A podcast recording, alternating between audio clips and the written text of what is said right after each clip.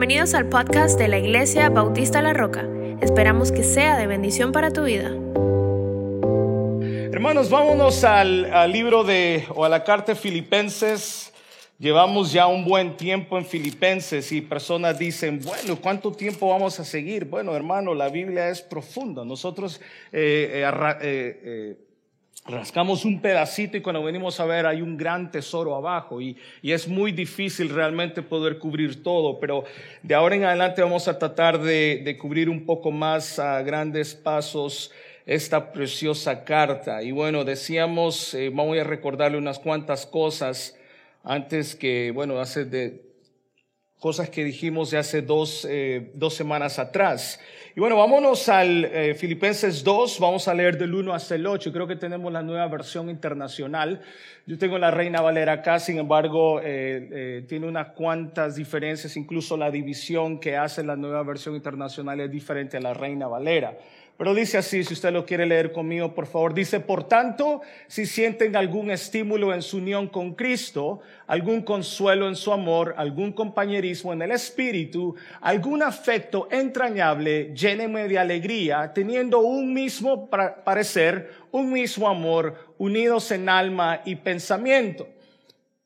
No hagan nada por egoísmo o vanidad, más bien con humildad consideren a los demás como superiores a ustedes mismos. Cada uno debe velar no solo por sus propios intereses, también por los intereses de los demás. Wait, detenete ahí un momento, regresa un poquito atrás. Note esto porque la semana antepasada alguien me comentaba y me preguntaba acerca de esto. Note lo que dice eh, el apóstol Pablo. Cada uno debe velar no solo por sus propios intereses. No está diciendo que solamente tiene que velar por los intereses del otro, sino que usted puede velar por, por sus intereses, pero también debe velar por los intereses de los demás. Seguimos con el 4. Dice así. 5, perdón. La actitud de ustedes, ojo, la actitud de ustedes debe ser como la de su pastor. No, Dios guarde. Uy, uy, uy, ay, ay, ay, que no sea como la del pastor. La actitud de ustedes debe ser como la de Cristo Jesús. ¿Cómo fue esa actitud, pastor? ¿Cómo fue la actitud de Cristo Jesús? Quien siendo por naturaleza Dios, no consideró el ser igual a Dios como algo a que aferrarse. Al contrario, se rebajó voluntariamente tomando la naturaleza de siervo y haciéndose semejante a los seres humanos. Y termina el 8. Y al manifestarse como hombre, se humilló a qué? ¿Se humilló a qué? Se humilló a sí mismo y se hizo obediente hasta la muerte y muerte de cruz. Seguimos con lo mismo, mi querido hermano, mi amado hermano. Usted no debe permitir que nadie le humille. Nunca, per- nunca permita que alguien le humille. El cristiano debe de humillarse a sí mismo. El apóstol Pablo dice cuatro cosas cuando hablamos la semana pasada de las bendiciones que Dios da eh, sobre nosotros, estas bendiciones espirituales. Habla de cuatro cosas, solamente recordándole, sintiendo lo mismo, el mismo amor, unánimes, una misma cosa. Qué difícil, primeramente, cuando Pablo habla de estas, estas otras cuatro bendiciones espirituales, Pablo está diciendo que esta debe de ser la respuesta a las a las eh, bendiciones espirituales que Dios nos ha dado anterior. Por ejemplo, una de las cosas que Pablo dice es que hemos sido consolados en Cristo Jesús. ¿Sí? ¿A usted lo ha consolado Cristo en algún momento? Claro que sí, nos consuela todo el tiempo, aun cuando yo mismo tomo decisiones absurdas, Dios aún allí me está consolando y está presente conmigo. Por esa y otras razones más o bendiciones espirituales, entonces mi respuesta hacia esa bendición debe de ser estas cuatro cosas que el apóstol Pablo dice en el versículo 2, sintiendo lo mismo, el mismo amor, unánimes y una misma cosa. Es casi imposible. Es casi imposible o es imposible poder sentir lo mismo que mi hermano que creció en otro lugar, que tiene una cultura diferente, que no se crió con papá y mamá, que es mayor que yo. A mí me gustan los pantalones rotos, a ellos no les gustan los pantalones rotos, a este le gustan las canciones cortitas, repetitivas, a que le gustan los signos. Es imposible nosotros que podamos tener el mismo sentir. Si la Biblia dice, y el apóstol Pablo lo dice, si es posible, el problema es de que nosotros tenemos todo tipo de excusas para no sentir lo mismo. Ahora, decíamos la semana antepasada que la primera señal de una iglesia que realmente está viviendo en unión es sintiendo lo mismo. De las 26 veces que el Nuevo Testamento habla, usa esta palabra o este verbo, de las 26 veces, 10 veces se menciona en esta carta. Mi amigo, mi hermano, ¿cómo se consigue entonces este sentir? ¿Cómo nosotros podemos llegar a esto? Lo primero que Pablo dice en el versículo 5 dice lo siguiente. Vea, dice, haya pues en vosotros este sentir que hubo en quién? ¿En quién? En Cristo Jesús. Recordemos esto todo el tiempo cuando nosotros queramos alcanzar ciertas metas espirituales o ciertas cosas que Dios ya plantó para nosotros, no podemos buscarlas en otro lado. Esas respuestas se encuentran únicamente en Cristo Jesús. Ese es el problema porque cuando nos vienen problemas, nos vienen dificultades y muchas veces alguien nos trata mal en la iglesia, lo primero que queremos hacer es largarnos de la iglesia. Porque razón? Porque los conceptos que nosotros tenemos son puramente humanos y no las buscamos en Cristo Jesús. Entonces Pablo dice, si ustedes quieren empezar a sentir lo mismo como iglesia, y estoy hablando de esta iglesia, no de la iglesia universal, Pablo dice, tienen que sentir, tienen que pensar, tienen que encontrar estas respuestas en Cristo Jesús.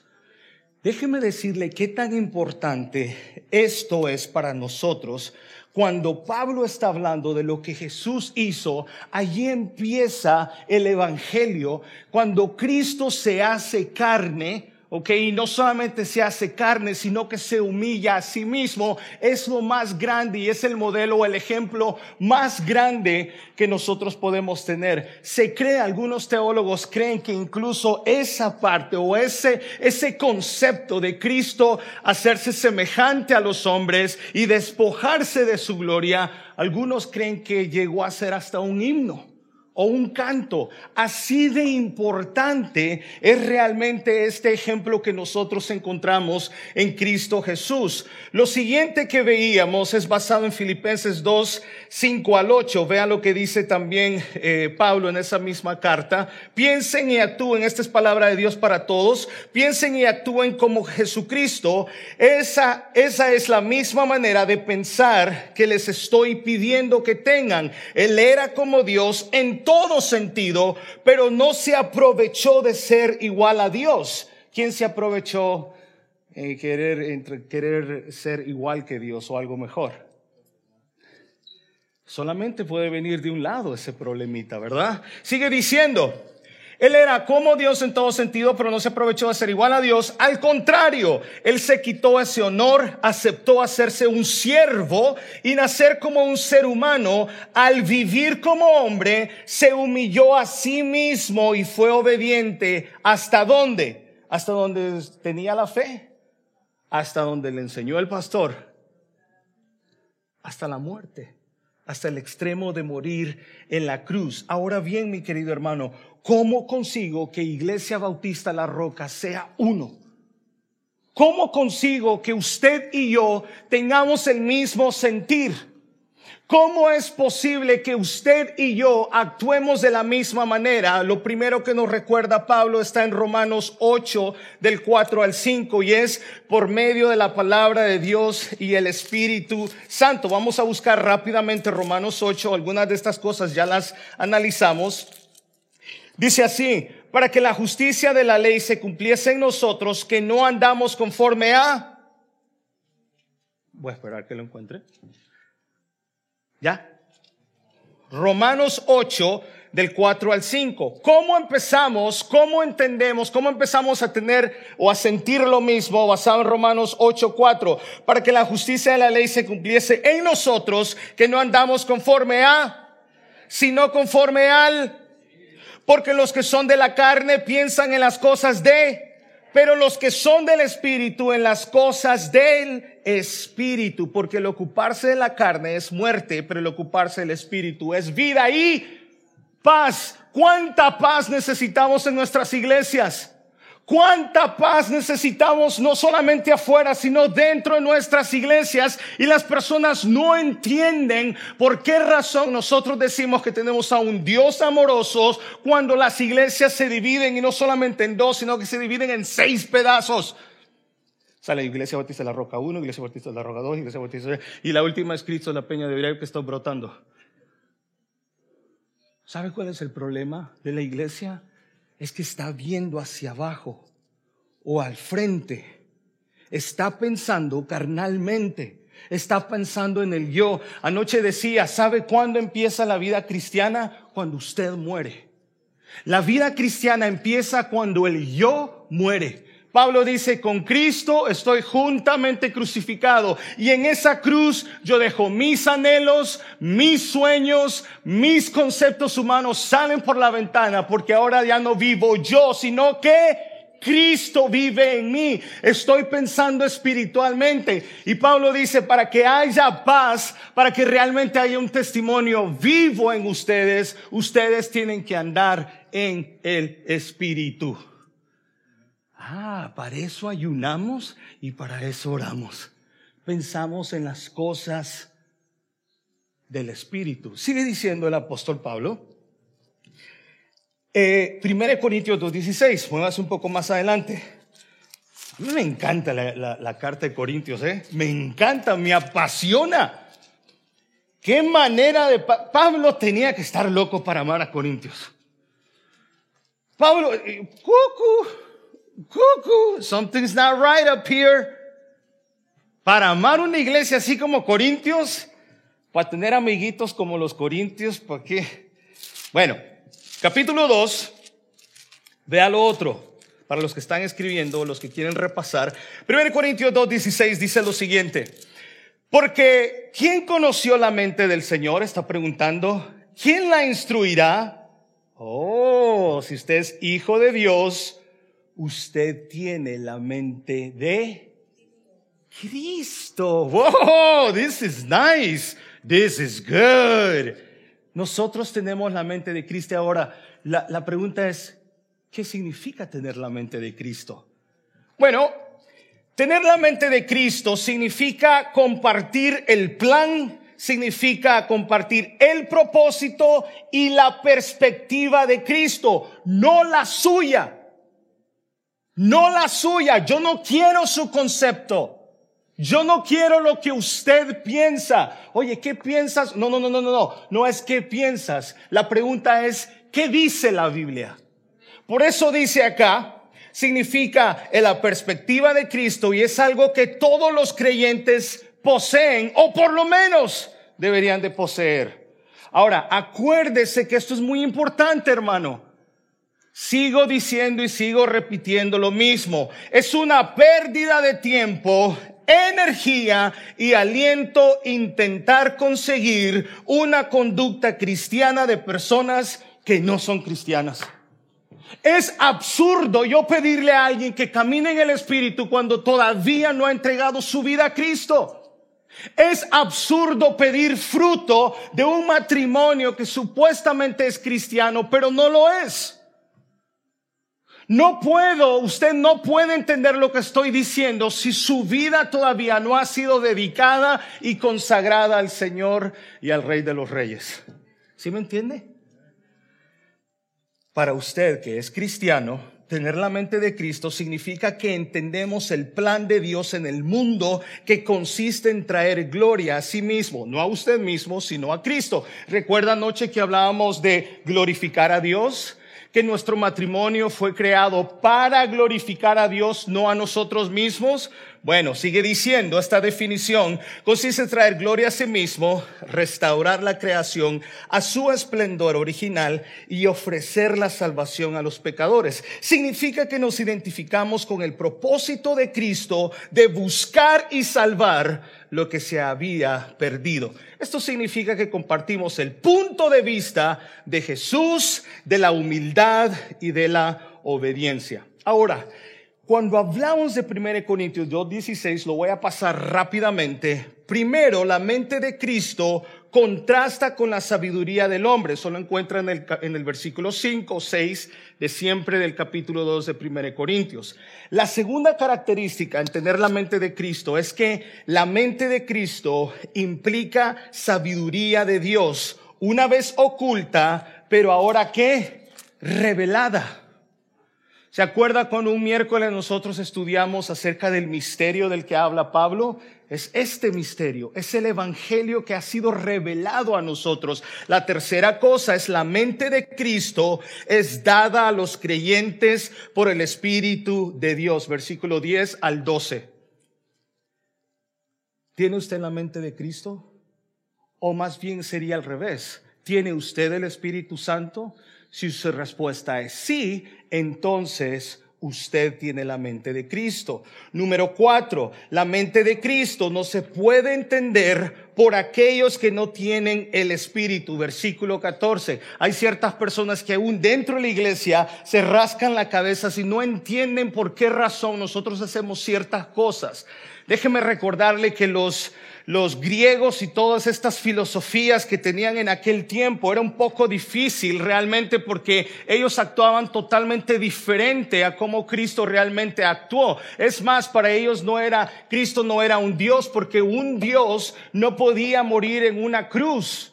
Un Dios no podía ser así de humilde. Un Dios no podía nacer en un, en un establo no tiene sentido para ellos y muchas veces nuestro estilo de vida, cuando el Espíritu Santo realmente nos gobierna, para las personas que no tienen el Espíritu Santo, muchas cosas no tienen sentido, no le hayan sentido servir a Dios, no le hayan sentido reunirse todos los domingos, no le hayan sentido cuando un cristiano se sacrifica por los demás, cuando los demás son desagradecidos. ¿Me entendió? O lo dije muy rápido. Déjeme beber un poquito de agua y se lo vuelvo a decir. Número cinco, la mente de Cristo da a los creyentes el discernimiento en temas espirituales. Hay todavía enanos espirituales, ¿verdad? Estoy muy preocupado por Isabela porque a los cinco muchas personas me dicen, ella tiene tres o cuatro, ¿verdad? Digo, ¿qué? Entonces miran a la otra y dicen, tiene como once o doce. Digo, ¿qué? Una está del otro lado y la otra se ha quedado muy enana. Y eso me preocupa como padre. Digo, bueno, por lo menos se va a quedar con el tamaño de la mamá, tal vez. A midget. But you know what's the worst thing? A spiritual midget. Lo peor de todo es que hay enanos espirituales. Chiquititos. Entonces, en todos los estudios bíblicos siempre es la misma pregunta. ¿Puedo beber? ¿Puedo tomar alcohol? Yo en el punto de decirle, agarre la pichinga. Agarre la pichinga y de aquí. Nada más que no me venga y no maneje. Hay, hay personas, hay cristianos así chiquititos, enanitos. Y por eso Pablo dice, yo a ustedes les tengo que hablar como niños y tengo que darle lechita. Lechita, lechita para el bebé. No les puedo dar carne. No están maduros, no han llegado a la perfección. Hay hermanos que usted todavía tiene que volver a la historia de David y Goliat. Porque no han desarrollado, porque no se preocupan en la oración, porque no se preocupan en estar con la iglesia. ¿Sabía usted que la iglesia es una extensión de la gracia de Dios? La iglesia es una extensión de la gracia de Dios. Por eso Pablo dice, reúnanse Reúnase. Ay, va el pastor otra vez con reunirse. Va, es su problema si es desobediente. Por lo menos mi, mi responsabilidad es decírselo. En todo el Nuevo Testamento está a ver los cristianos en persecución, pero ¿qué? Unidos. rejuntados, uno encima del otro, y partían el pan y comían taquitos juntos, popusitas. Y...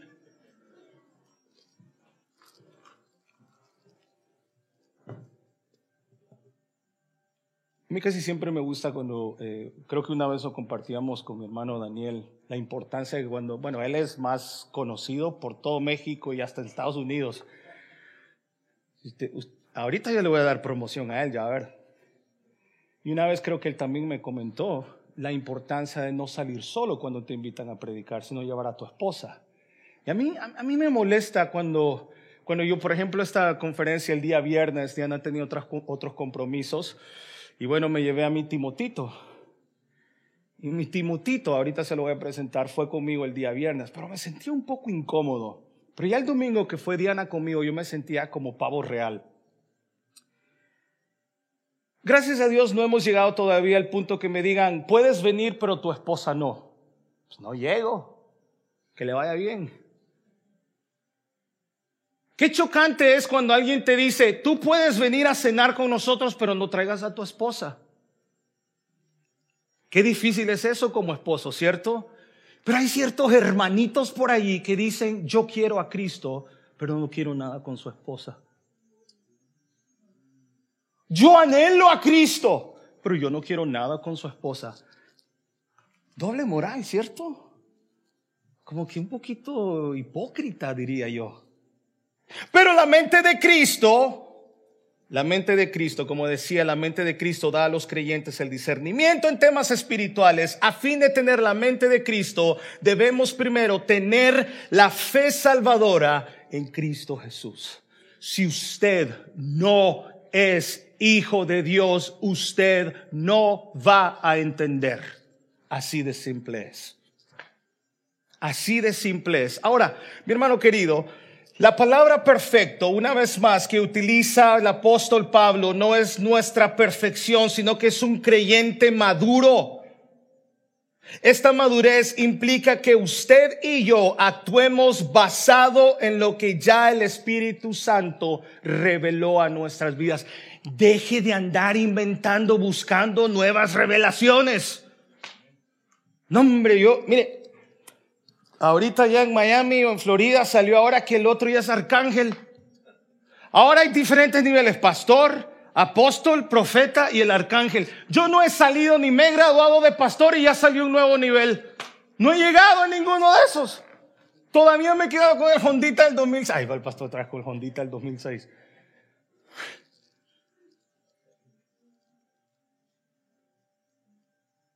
Filipenses 3:12 Filipenses 3:12. ¿Cuántos salen cansados de trabajar el día viernes? Gloria a Dios. Yo no, como los pastores no trabajan y no hacen nada, yo no me canso. ya vio uno decir amén, ¿eh? 3.12. 3.12 dije. ¿Sí, 3.12 al 14.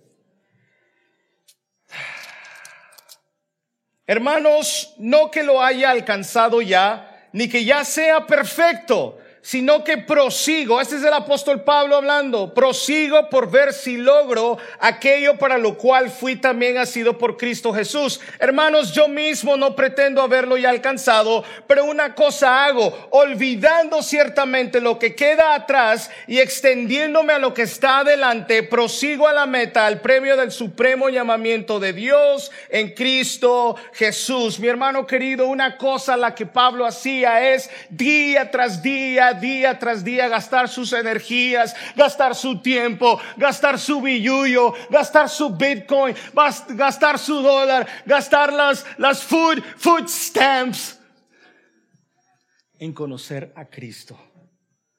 Si una cosa Pablo estaba cansado era en servir y en conocer a Cristo, no era por el trabajo secular y todos los días nuestro deseo debe de ser cómo conozco más a Cristo, cómo puedo emplear más tiempo por amor a Cristo. Esa era una de las metas que Pablo tenía. Ahora mi hermano, decíamos el otro día, una vez más para concluir en cuanto a estas señales de una iglesia de sentir lo mismo, es de que el día de hoy en este momento se le ha explicado cómo nosotros debemos de vivir como congregación. El problema muchas veces de nosotros y la Biblia no es o no son aquellos pasajes que nosotros no entendemos. Todo el tiempo, pastor, ¿y qué hago aquí? Pastor, ¿qué significa esto? Pastor, por aquí. Pastor, eh, eh, fulano de tal comentario no me lo explicó. El problema no es aquellos pasajes que no comprendemos. El problema es los pasajes que ya sabemos, pero que no ponemos en práctica. Y hay algo que se llama el pecado de omisión. ¿Todos lo conocen? ¿Todos lo han escuchado?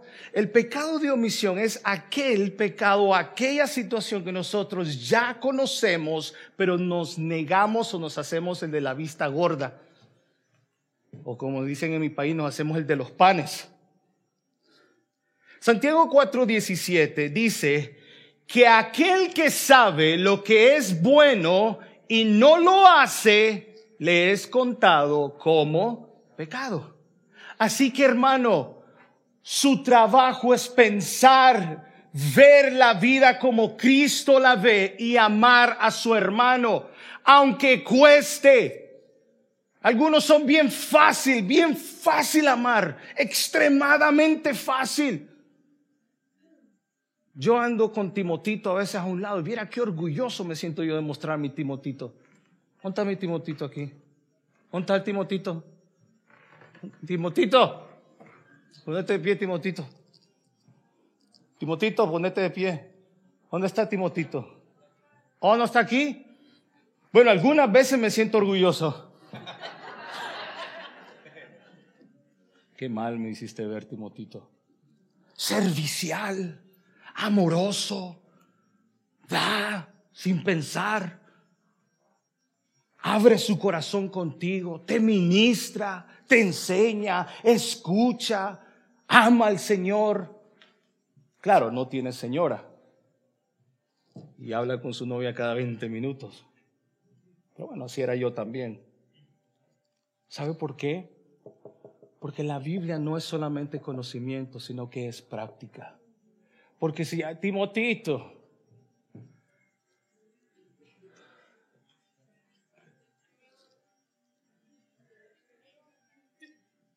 Consejos para sentir lo mismo, Filipenses 4.8.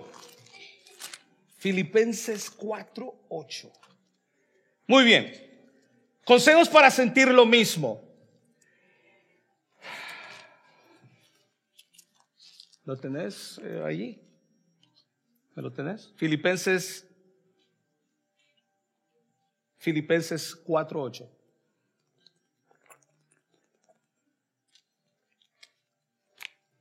Pablo nos da consejos para sentir lo mismo. Mientras lo buscas, vaya buscando también Romanos 8, 4 al 5 y póngale un dedito, por favor.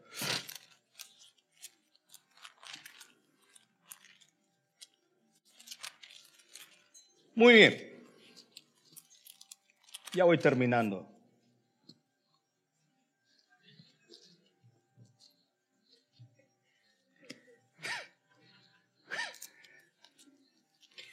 Pídale al Señor paciencia, que voy a seguir predicando más. Filipenses 3, del 12 al 14. Ah, lo tenés. Yes. ¿Dije? Filipenses 4, 8. Sí, este es. Este es, ¿verdad? Ah, ok. Pues ya no me va a pegar. Por lo demás, hermanos, ¿Cómo debemos nosotros empezar a trabajar esta situación de sentir lo mismo, de ser una sola, un solo cuerpo? Por lo demás, hermanos, todo lo que es verdadero, todo lo... Sea honesto, caramba. Sea honesto. Abra su corazón, pero tenga tacto. Hay gente que dice, es que yo así soy y se, se autojustifica, no dice, ah, es que a mí me enseñaron a ser honesto. Y yo digo las cosas como son. Déjeme decirle que si usted es una de esas personas, pero no tiene tacto, es una persona tóxica. Se nos enseña a decir las cosas, vea, verdadero, todo lo honesto, todo lo justo, todo lo puro, todo lo amable. Jale a la persona a un lado, oye hermano, me ofendiste. Esa palabra no tenías por qué decirle, mi país es malo. Ay, hermano, disculpa, perdóname. Oremos juntos. Qué hermoso es tratar la situación así. Claro, algunos no se prestan para eso, pero sigue diciendo la Biblia. Todo lo que es de buen nombre, si hay virtud alguna, si algo digno de alabanza, ¿qué dice? En esto pensar. La segunda, el segundo consejo que el, que el apóstol Pablo nos dice es, está en Romanos 8 del 4 al 5. Creo que lo, lo acabamos de leer, ¿verdad? Romanos 8 del 4 al 5, para que la justicia de la ley se cumpliese en nosotros, que no andamos conforme a la carne, sino conforme al Espíritu. Si lo leímos, este tipo de problema surge de las personas que solo ponen su mira en las cosas de la carne y no en las de arriba. Si usted verifica Colosenses 3.2, usted se va a dar cuenta de los deberes o las responsabilidades que el cristiano tiene. Hay cristianos que dicen, yo no tengo ninguna responsabilidad porque yo nada más llego a la iglesia, me siento en la sillita de siempre hasta la forma de mis piernas tiene yo me siento los domingos, no hago nada, yo no tengo ninguna responsabilidad en la iglesia. Tal vez en la iglesia no, pero como cristiano sí los tiene. Y a mí se me hace bíblicamente que la persona que no sirve en la iglesia no sirve en otro lado. Estoy libre miércoles, jueves y viernes si usted quiere discutir este punto. Por favor, venga a verme. Si no está de acuerdo conmigo, venga a verme. Pero a mí se me hace que la persona que no está, no está interesada en servir a la esposa de Cristo, no reconoce sus deberes, sus deberes o su rol en este mundo de oscuridad. Pero bueno, seguimos, paramos. Gracias, mi hermano. Qué susto. Segunda señal es el mismo amor. Crece hasta lograr la unanimidad. El mismo amor para todos. El amor ágape del que hemos estado hablando por cuánto tiempo, por mucho tiempo. Romanos 12 del 10 al 13. Tenemos que amar a todos por igual. Hay unos grupitos por aquí, un grupito por allá, el grupito de los pantalones rotos, el grupito de los que se ponen las corbatas, el grupito de los panzones, el grupo... Allá estoy yo. Tenemos que amar a todos por igual. Unánimes, el mismo amor. Pero ¿sabe qué es bonito? No es basado en mi amor, sino en el amor de Cristo. Hay unos novios que ocupan aquel pasaje, el perfecto amor echa fuera el temor. Eh, ¿Ha visto usted eso? Que hay unos noviecitos por ahí que utilizan ese pasaje. Ese pasaje está fuera de contexto. Porque si fuera por mi amor, a los, a los tres años ya me divorcio no es basado en mi amor. El perfecto amor es el amor de Cristo únicamente, no el mío. Cuando el amor de Diana y mi amor está basado en Cristo, es algo diferente. Pero cuando ella depende de mi amor, pobrecita la hermana Diana, allí sí le doy razón a mis suegros. Debe de amar igual. Hermano, ¿Quiere que le diga algo muy grave para nosotros hoy en día? ¿Sabe qué tan importante el amor es? Y yo sé que el día de ayer dije que tengo un problema cuando predicamos el amor. Tengo un problema cuando predicamos el amor cierta parte, pero no la otra parte. Tengo problemas cuando predicamos el amor, cuando todo es hermoso, cuando es peace and love, pero cuando no hablamos del resultado de ese amor. Tengo un problema porque en algún momento habrán almas en el infierno porque los predicadores, sus líderes o sus pastores solamente les predicó de amor, pero nunca les predicó de la consecuencia de no amar esa cruz. ¿Sabe qué difícil y qué odioso es para Dios en que la iglesia no haya amor y haya realmente este fruto del Espíritu? Fíjese que cuando nosotros hablamos de primera de primera Juan 3:14, vea lo que dice, nosotros sabemos, para los que están escribiendo primera de Juan 3:14, nosotros sabemos que hemos pasado de muerte a la vida unos hermanos me preguntaron el otro día, pastor, pastor, pastor, ¿cómo sé yo que soy salvo? Oh, esa es una buena pregunta. This is a great and awesome question. Pastor, ¿cómo yo sé que voy a estar en los, en los brazos de mi Salvador? Very good question. This is a very good question and very simple to answer. Es muy fácil de decirle. Mire lo que dice. ¿Cómo sabe que usted es cristiano? Es porque usted ha pasado de muerte a vida, porque amamos a nuestros hermanos, porque el que no ama permanece en la muerte. Así de grave es la falta de amor porque es una señal de falta de salvación. No es que tú hables en lenguas. Oh, mire, ya habló en lenguas. Ahora sí cayó el Espíritu Santo. Llegó. El Espíritu Santo llegó. Llegó, llegó, llegó, llegó, llegó. No. No es lo que me está diciendo la Biblia aquí. Lo que la Biblia me está diciendo es que usted, que el amor de Cristo está en usted porque usted ama a su hermano. No dice cuál, ¿verdad? No dice si el problemático, no dice si el tóxico, no dice si el infiel, no dice si el que llega cada tres meses, no dice eso. Su trabajo es amar. Si el Espíritu de Dios está en ti, tu trabajo es amar. Y no es un sentimiento, es una orden. Amaos los unos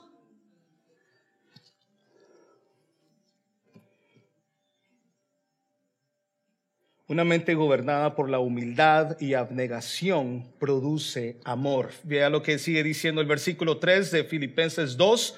Nada hagan por egoísmo o vanidad. Esto no ocurre aquí. Esto es ese problema aquí en esta iglesia no hay. Dice, no hagan nada por egoísmo o vanidad. No, eso no existe aquí. Más bien háganlo con humildad y consideren a los demás como superiores a ustedes mismos. No, no, no, no, hermano, no, no lo haga, yo lo hago, yo lo hago, yo lo hago. Ay, no, el hermano está enfermo en la espalda. Yo lo hago, yo lo hago, yo lo hago, yo lo hago, yo lo hago.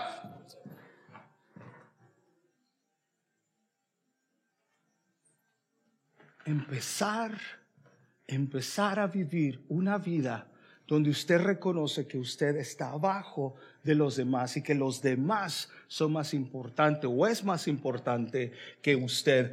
Del versículo 5 al 6, Cristo no dejó de ser Dios, pero sí dejó a un lado su derecho a su gloria y poder. Limita su poder y se somete al Padre. Jesús de Nazaret estaba sujeto al lugar, tiempo y muchas otras limitaciones humanas.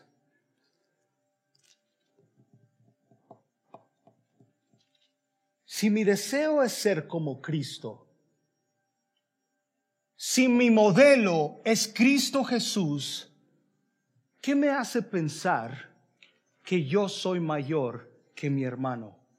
Si Cristo Jesús se sometió, si Cristo Jesús podía haber convertido esa piedra en marquesote o en, ah, en cualquier otro pan de su país grandote,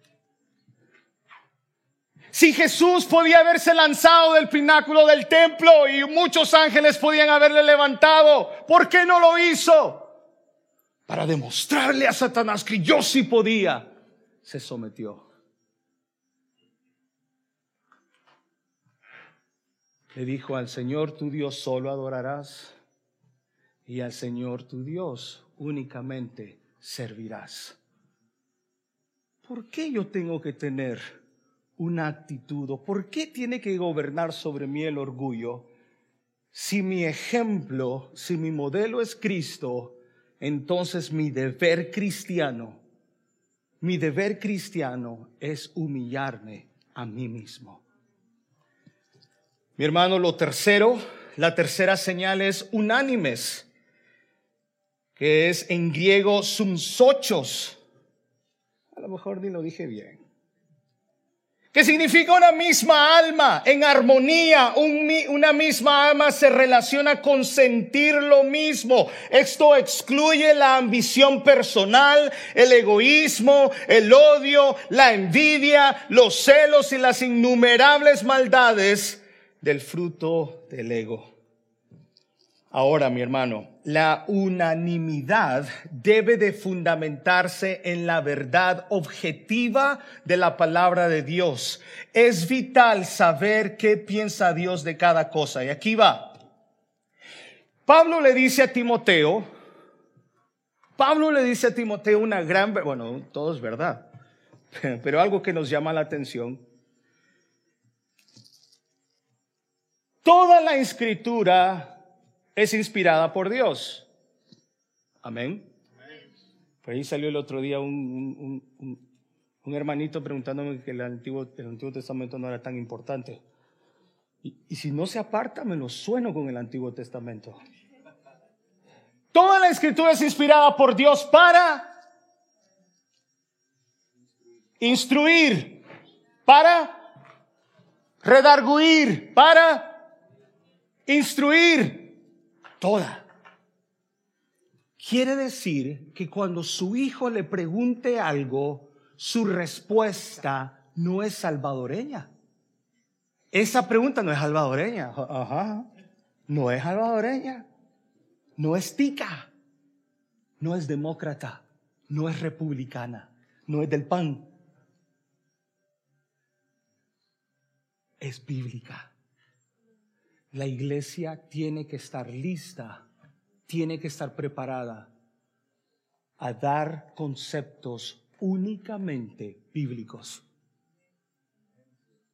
Todos nuestros argumentos deben de ser bíblicos. La Biblia corrige, guía, conforta y me salva. Juan 17, 17, mi Señor, mi Maestro, mi modelo está orando y dice, santifícalos en tu verdad, tu palabra es verdad. Tengo que soltar mis conceptos, tengo que soltar la filosofía, tengo que soltar lo que me enseñaron en la universidad.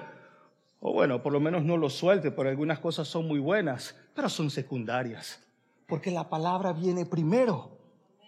Santifícalos en tu verdad. Si usted va, no lo vamos a leer, Corintios tenía el mismo problema.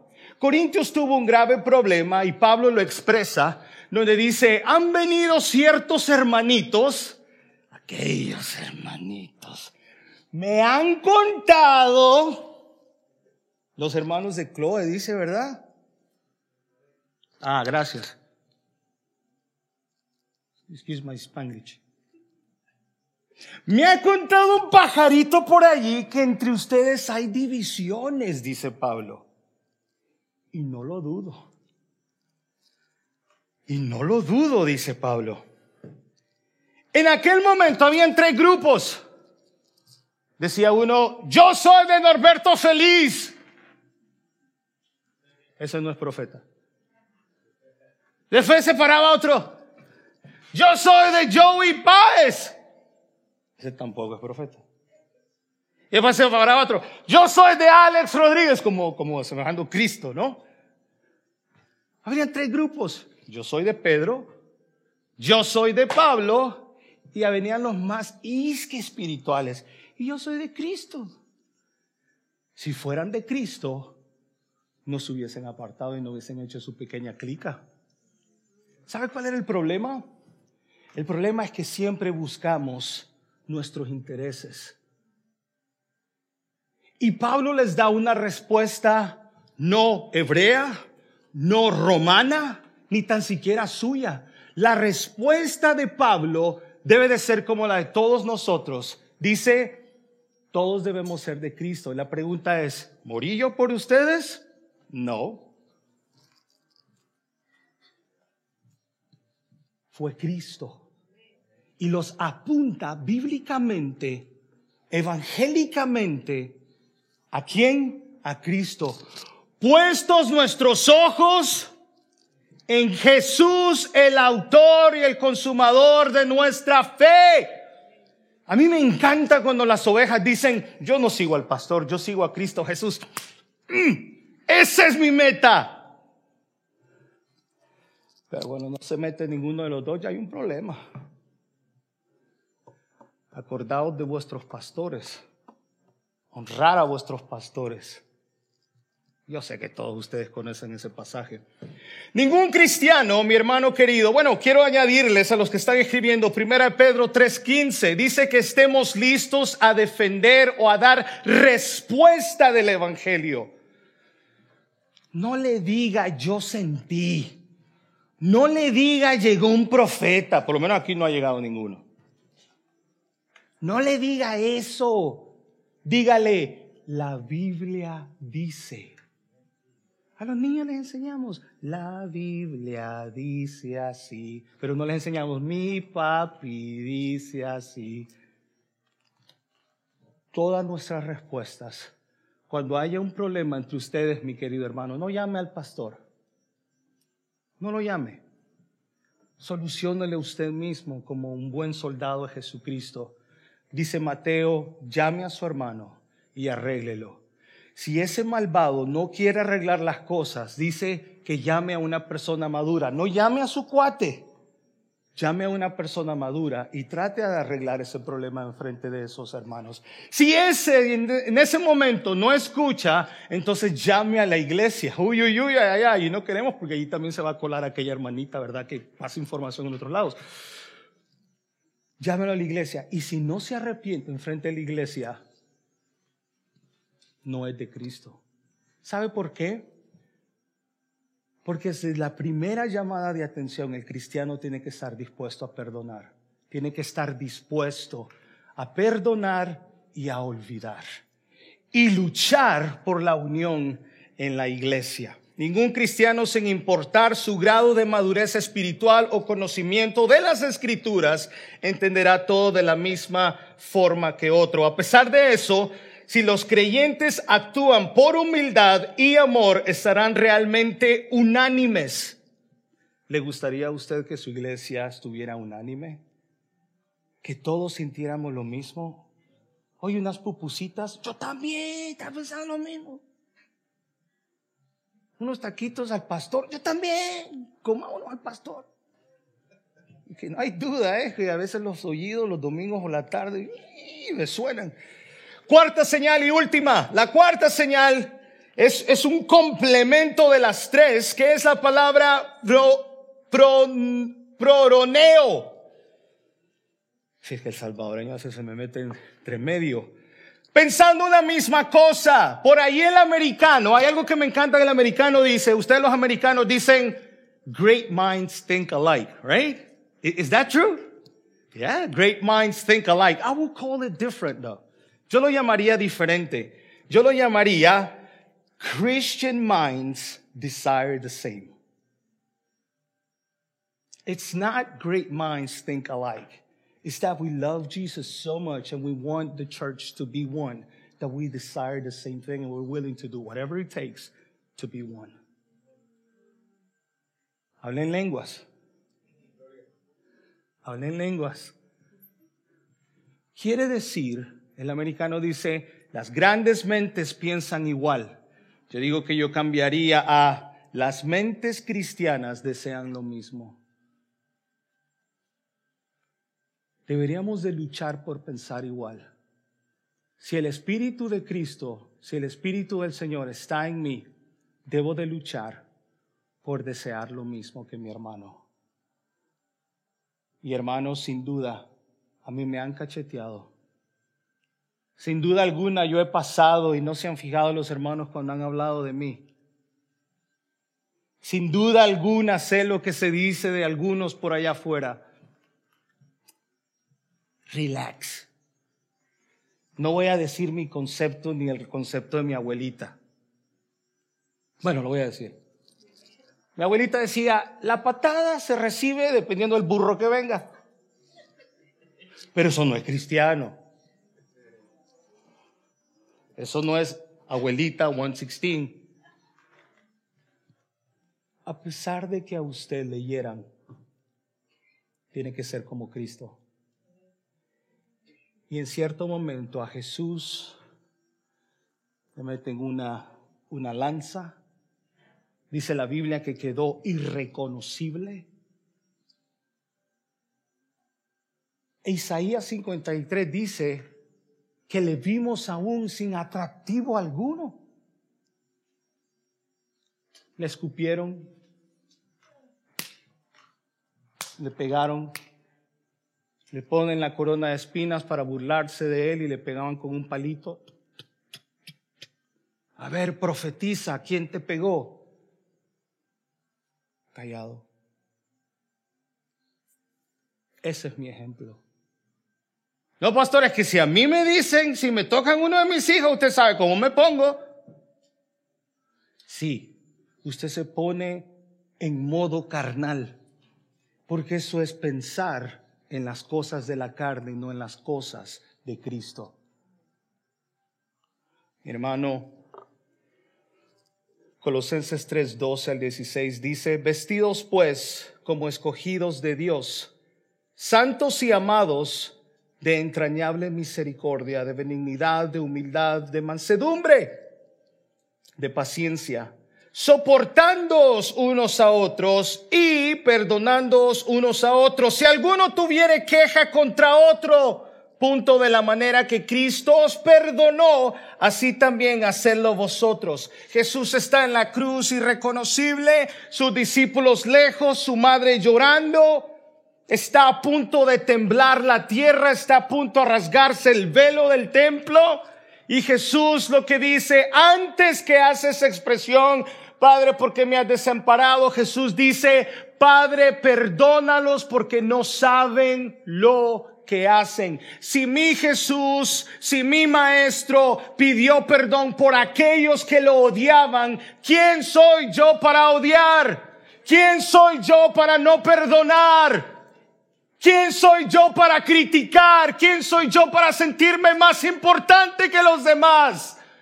Oh, mire, aquí está mi título, mire, aquí está mi seminario, aquí está mi doctorado, aquí... Ay, por favor. Burn it. I don't want to say nothing against the Bible. Burn it. Si mi Jesús, si el Dios, si el Creador, si el mero mero, si el mejor, si el perfecto, si el todopoderoso, nació en un lugar que apestaba, ¿quién soy yo para creer que vuelo rico? Y sigue diciendo este pasaje y culmina siempre Pablo a los colosenses Así también hacedlo vosotros. Y sobre todas estas cosas, vestidos de amor, que es el vínculo perfecto y la paz de Dios gobierne en vuestros corazones, a la que asimismo fuisteis llamados en un solo cuerpo, solo cuerpo uno, y ser agradecidos. La palabra de Cristo more en abundancia, note, en abundancia en vosotros, enseñando, si exhortándonos unos a otros en toda sabiduría exhorte al hermano, llámele la atención con amor, amablemente. Yo amo cuando los ancianos, y no necesariamente de edad, no se, no se refiere a eso, yo amo cuando los ancianos o consejeros o mis mentores me dicen, esto no es así. Mi tarea es someterme, callarme, verificar en la palabra de Dios, pedir perdón, dejar al pasado y continuar. Hace tres meses mi esposa y yo estábamos llorando. Y dijimos, tenemos que perdonar. Tú y yo no somos perfectos. Tú y yo no somos perfectos. Y tenemos que seguir adelante. Le pedimos perdón al Señor. Porque siempre creemos que la persona que hiere es el que tiene que pedir perdón. No le pedimos perdón al Señor. Mi esposa, que usted la conoce, que es un poco blanca, estaba roja, roja. Oramos por un buen momento, le pedimos perdón al Señor, le pedimos paz, le pedimos sabiduría para tratar la situación.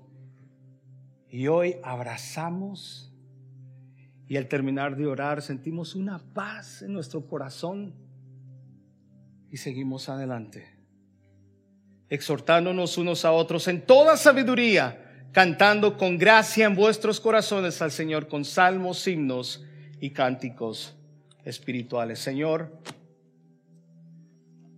tu palabra ha sido presentada a tus hijos. Señor, tu palabra ha sido presentada a tu pueblo. Tu promesa es que tu palabra nunca regresa vacía Señor, que esta semilla haya caído en buena tierra. Señor, ya no es mi responsabilidad. Señor, tú sabes qué hacer con tu pueblo, tú sabes qué hacer con tu palabra. Es tu esposa, es tu palabra, Señor. Yo solamente soy un siervo inútil que ha dicho presente a tu llamado. Señor, que tu Santo Espíritu cambie, que el poder de tu Santo Espíritu, Señor, renueve corazones, fortalezca corazones. Te damos las gracias en Cristo Jesús. Digan fuerte,